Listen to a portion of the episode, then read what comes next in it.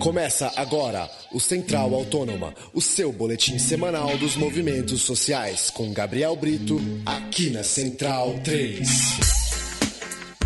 Olá para você ligado no Central Autônoma, nosso boletim semanal para tratar dos movimentos sociais e das pautas espalhadas pelo Brasil. Central Autônoma chega à edição de número 78. Toda sexta-feira a gente chega com um programa inédito em Central 3 com.br. Eu sou Paulo Júnior, tenho a companhia aqui nos estúdios em São Paulo de Gabriel Brito. Tudo bem? Tudo bem, Paulo.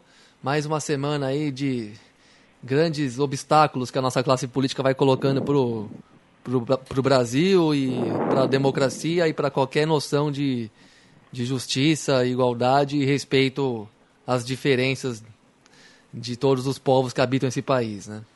Nosso entrevistado de hoje é Márcio Santilli, do Instituto Socioambiental vai bater um papo com a gente, principalmente sobre a PEC 215. Tudo bem, Márcio?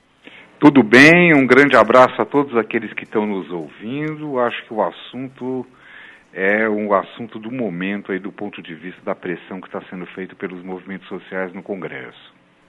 Legal. Márcio, começa falando para a gente especificamente aí sobre a PEC, é, até explicando de forma resumida, talvez para quem não está muito próximo desse assunto, é, e falar um pouco como que, como que tem sido acompanhar isso, qual que é o resumo geral que você faria para a gente iniciar a conversa? Bom, PEC quer dizer proposta de emenda à Constituição. Né? Essa PEC 215 foi proposta pela bancada ruralista na Câmara dos Deputados e eles passaram a priorizar a tramitação dessa PEC a partir do ano de 2013. Né? De 2013 para cá, tiveram várias mobilizações dos índios e de outros movimentos sociais contra a aprovação dessa PEC. Isso porque ela propõe transferir do governo federal, do Poder Executivo, para o Congresso Nacional a competência de decidir sobre os limites de terras indígenas a serem demarcados. Né? É, durante a sua tramitação, a PEC foi piorando o seu conteúdo, né?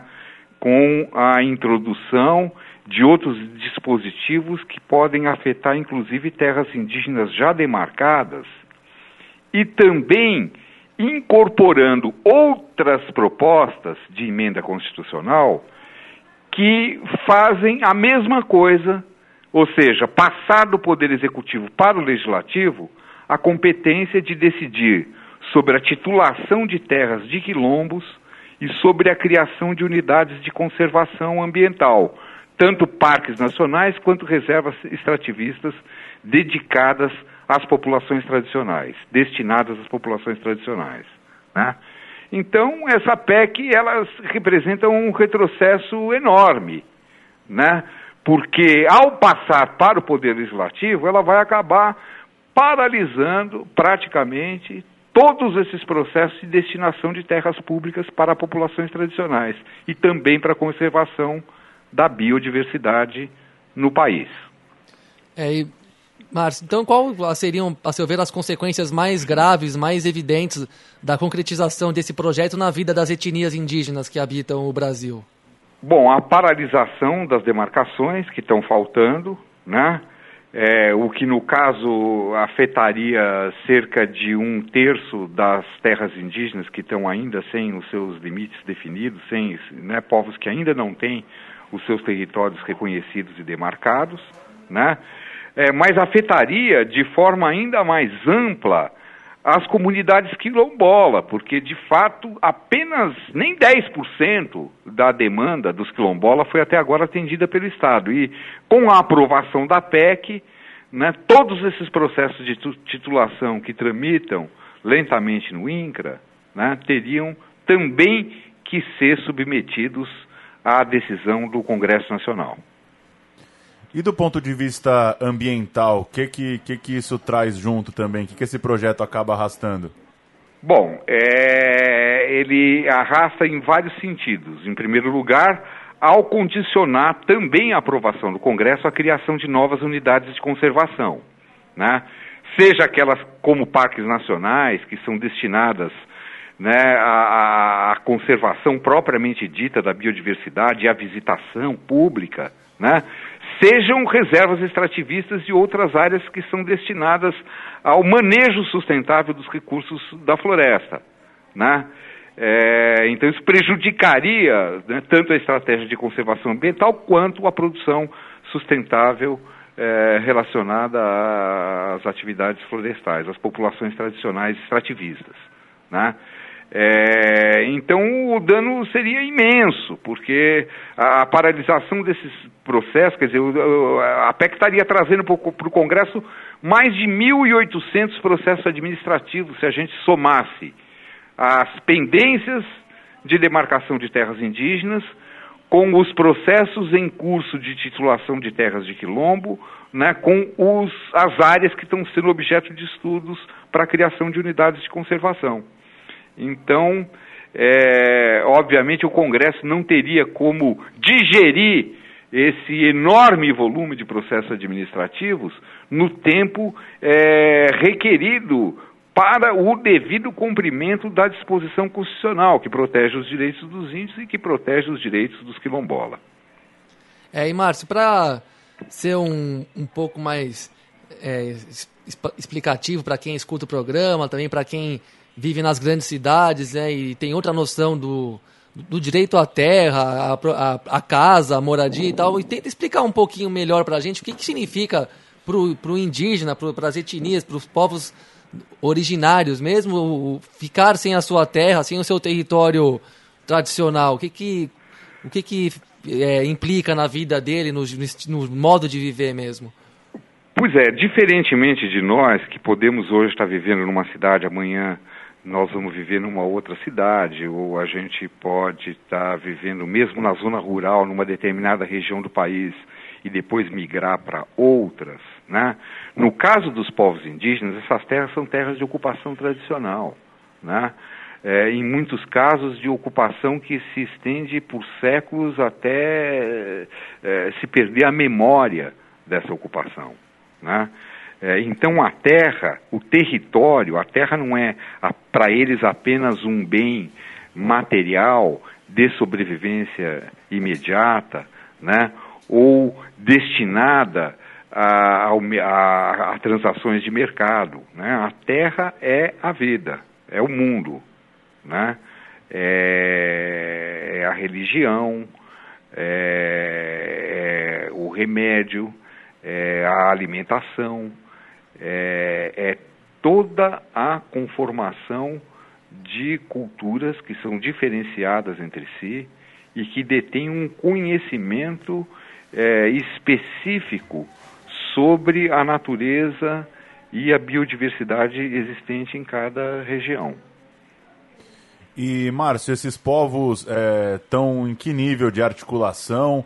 É, que espécie de, de contra-ataque a gente poderia esperar? Tem alguma estratégia para mais conjunta, mais articulada para defender esses povos Olha, com dessa, certeza, dessa pauta? Né, os, os índios, em, em particular, é, já vem se mobilizando desde 2003 de uma forma bem impressionante, fazendo grandes acampamentos em Brasília e também realizando manifestações é, em diferentes regiões do país. Né? Essas manifestações se intensificaram ao longo da semana passada né? em, em cidades como Manaus, é, como Belém, é, enfim, várias, em vários lugares os índios aproveitaram agendas que já estavam pré-estabelecidas né, de reuniões, de encontro entre eles, para transformar essas agendas em momentos de mobilização e de protesto contra a PEC 215. Né, é, e a partir da, da próxima semana, a, haverão mobilizações semanais né, de diferentes etnias, de diferentes regiões, né, que virão a Brasília é, para contatar os deputados e para é, a trabalhar pela rejeição dessa PEC. Né. O movimento quilombola também tem participado e acompanhado ativamente essas articulações né? certamente vai se fazer presente. Né? o que é bastante importante, porque há muitas comunidades quilombolas é, vivendo em regiões mais próximas de Brasília e, portanto, mais acessíveis é, para eles né, é, para o acompanhamento desses assuntos que estão sendo aqui tratados na capital do país. E é, acreditamos que o, o movimento de resistência também vai crescer nas cidades, de um modo geral, há um número muito grande de organizações de vários setores da sociedade civil que estão se unindo nesse esforço de mobilização. No próximo dia 11 de novembro, inclusive, é uma data indicativa para a realização de manifestações em vários lugares do país. Certo. E, Márcio, bom, além dessa agenda que visa oficializar né, os retrocessos de direitos dos povos indígenas, a gente também vê uma série de acontecimentos aí que reforçam mesmo esse quadro negativo, inclusive em termos de violências contra alguns povos, né? Tomada de terras que eles ocupavam até pouco tempo atrás e, enfim, isso vem se acentuando e eu queria saber que grau de responsabilidade você atribui aos governos de Lula e Dilma diante dessa atual agenda e dessa atual conjuntura, depois de 13 anos ocupando o, governo federal. É, a gente vê até um, um, um, desempenho bem diferente entre o governo do Lula e o governo da Dilma. As demarcações praticamente paralisaram no governo da Dilma, né? Enquanto que durante o governo do Lula elas ainda mantiveram um fluxo relativamente aceitável. Né? Mas nesses últimos cinco anos é uma coisa impressionante. Isso não ocorre apenas com relação à demarcação de terras indígenas, porque houve também uma queda brutal no ritmo das desapropriações para a reforma agrária, na titulação de terras de quilombo, na criação de unidades de conservação, enfim, em todas as políticas de destinação de terras públicas para finalidades socioambientais. Né? É, então parece que de fato houve uma, é, uma mudança de rumo, né? É, é, que é mais nítido é, entre o governo do Lula e da Dilma do que entre o Fernando Henrique e o Lula, por exemplo. Legal. E para a gente fechar, Márcio, uma pergunta de forma mais ampla, é, mais a sua visão pessoal também. Como é que você tem visto essa ofensiva conservadora no Congresso? O que, que isso, para você, diz do nosso atual momento político, social? Como que isso repercute na vida da sociedade brasileira? Olha, é uma coisa muito grave, porque isso aí não corresponde é, com é, coerência com aquilo que está acontecendo no âmbito da sociedade. O que a gente está vendo é que progressivamente o Congresso vai se descolando cada vez mais da sociedade. É uma coisa impressionante. Passa uma eleição, né? E no início do mandato dos parlamentares, o povo já não se reconhece né? naqueles representantes, naqueles partidos e, sobretudo, naquela pauta né? que está sendo priorizada é, nesse momento no Congresso Nacional. Então, eu acho que, é, óbvio que isso não é uma coisa isolada, né? isso tem a ver com uma perda é, completa de poder, de capacidade de governar né, por parte do Poder Executivo. Né? Acho que isso ocorre também num momento em que muitos movimentos sociais estão meio é, perplexos em saber que rumo tomar diante desse quadro. Né? É, e é nesse contexto que determinadas forças políticas encontram um caldo de cultura favorável né, para tocar para frente uma agenda extremamente reacionária é, dentro do Congresso Nacional, né, que obviamente não se limita a essa questão é, relativa às populações tradicionais e vai muito além, como a gente sabe. Maravilha. A Central Autônoma conversou com Márcio Santiri, do Instituto Socioambiental.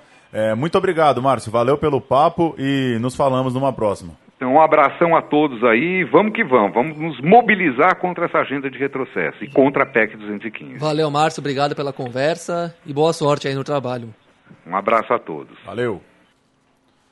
Tá aí, Gabriel Brito, mais um Central Autônoma. Valeu. Valeu, Paulo. Valeu, Márcio aí, pessoal do Instituto Socioambiental que faz um trabalho bem dedicado ali, bem difícil, porque ele se mete no meio do Congresso, no meio da política mais é, suja mesmo do que estamos vendo por aí. Como ele mesmo disse, um Congresso que já está no primeiro ano da legislatura descolado da sociedade, mas que na verdade já foi deslegitimado por ela há dois anos, né? A gente nunca vai esquecer daquelas cenas da população em Brasília quase que sambando em cima do Planalto e do e do, do teto do, do Congresso Nacional, aquela loucura toda de junho de 2013. E é isso. E por isso mesmo a gente vê essa agenda de retrocessos aí. Nenhuma resposta em termos de democratização do país, das terras, os direitos, foi é, efetivado até hoje, e eles ainda tratam de se blindar e concentrar seus interesses de forma mais reforçada e consolidada, com mais, com mais virulência ainda, como se vê nesse projeto de de passar para o latifúndio na prática a decisão sobre terras indígenas. E assim a gente vai vendo a construção de um país mais raivoso, mais racista, mais violento, mais intolerante. Esse clima ruim, esse mal-estar está pairando no ar cada vez mais. E são muitos os assuntos, não é, não é só a questão indígena ou uma questão ou outra localizada. É um país que se joga, que vai cada vez mais para um fundo do poço e um quadro cada vez mais desalentador. A questão dos índios e todo o racismo institucional que paira sobre seus direitos é só uma face das mais horrorosas, mas é só mais uma face de um país que está ruindo, né? Valeu, Gabriel. Central Autônoma chega toda sexta-feira em central3.com.br. Lá você ouve todos os nossos programas, quase 80 programas é, que a gente faz aí desde 2013. Voltamos na semana que vem. Até lá.